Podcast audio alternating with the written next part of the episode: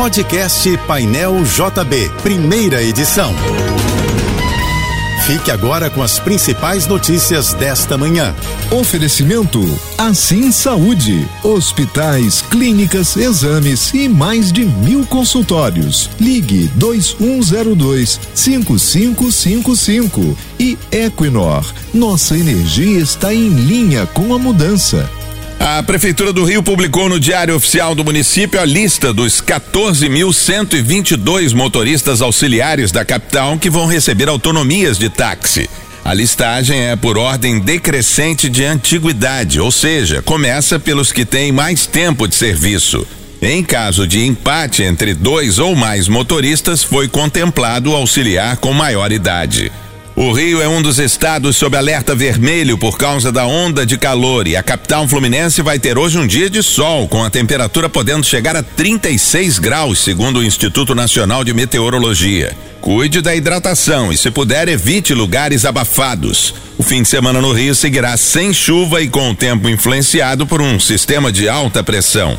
O Tribunal do Júri de Porto Alegre marcou para 26 de fevereiro do ano que vem o um novo julgamento de quatro acusados pelo incêndio na Boate Kiss, que deixou 242 mortos e mais de 600 feridos em 2013, em Santa Maria, no Rio Grande do Sul. A data foi marcada após o Superior Tribunal de Justiça ter mantido no início deste mês a anulação da condenação de dois sócios da boate e de integrantes da banda Gurizada Fandangueira.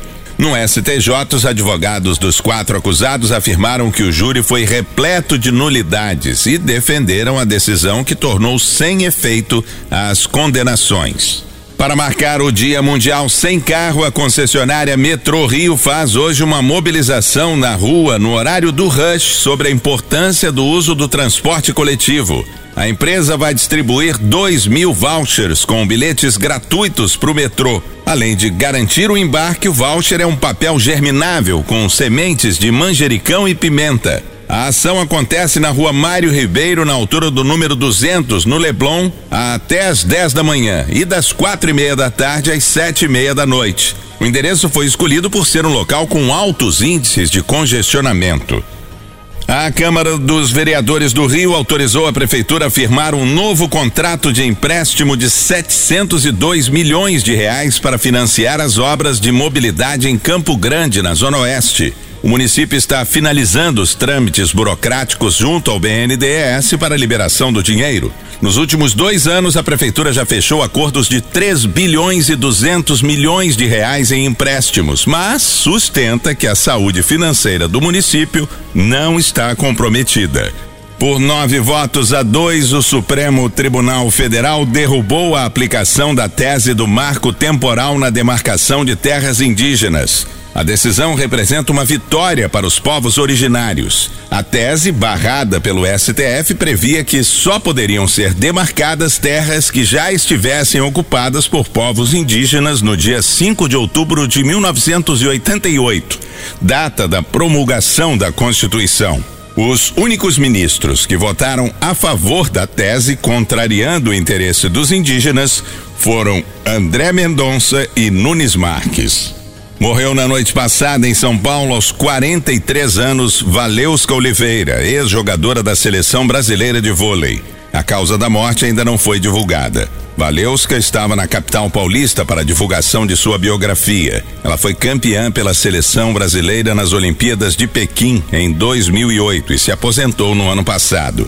A atual seleção fez uma homenagem a Valeuska Oliveira antes da partida entre Brasil e Turquia pelo pré-olímpico de vôlei em Tóquio, na madrugada de hoje. O Brasil até tentou fazer frente às rivais, mas perdeu o jogo por 3 sets a 0, com parciais de 25-21, 29-27 e 25-19. O projeto de revitalização do Mercadinho São José em Laranjeiras será apresentado agora de manhã pelo prefeito do Rio, Eduardo Paes. O investimento privado previsto é de 8 milhões e meio de reais para obras de readequação.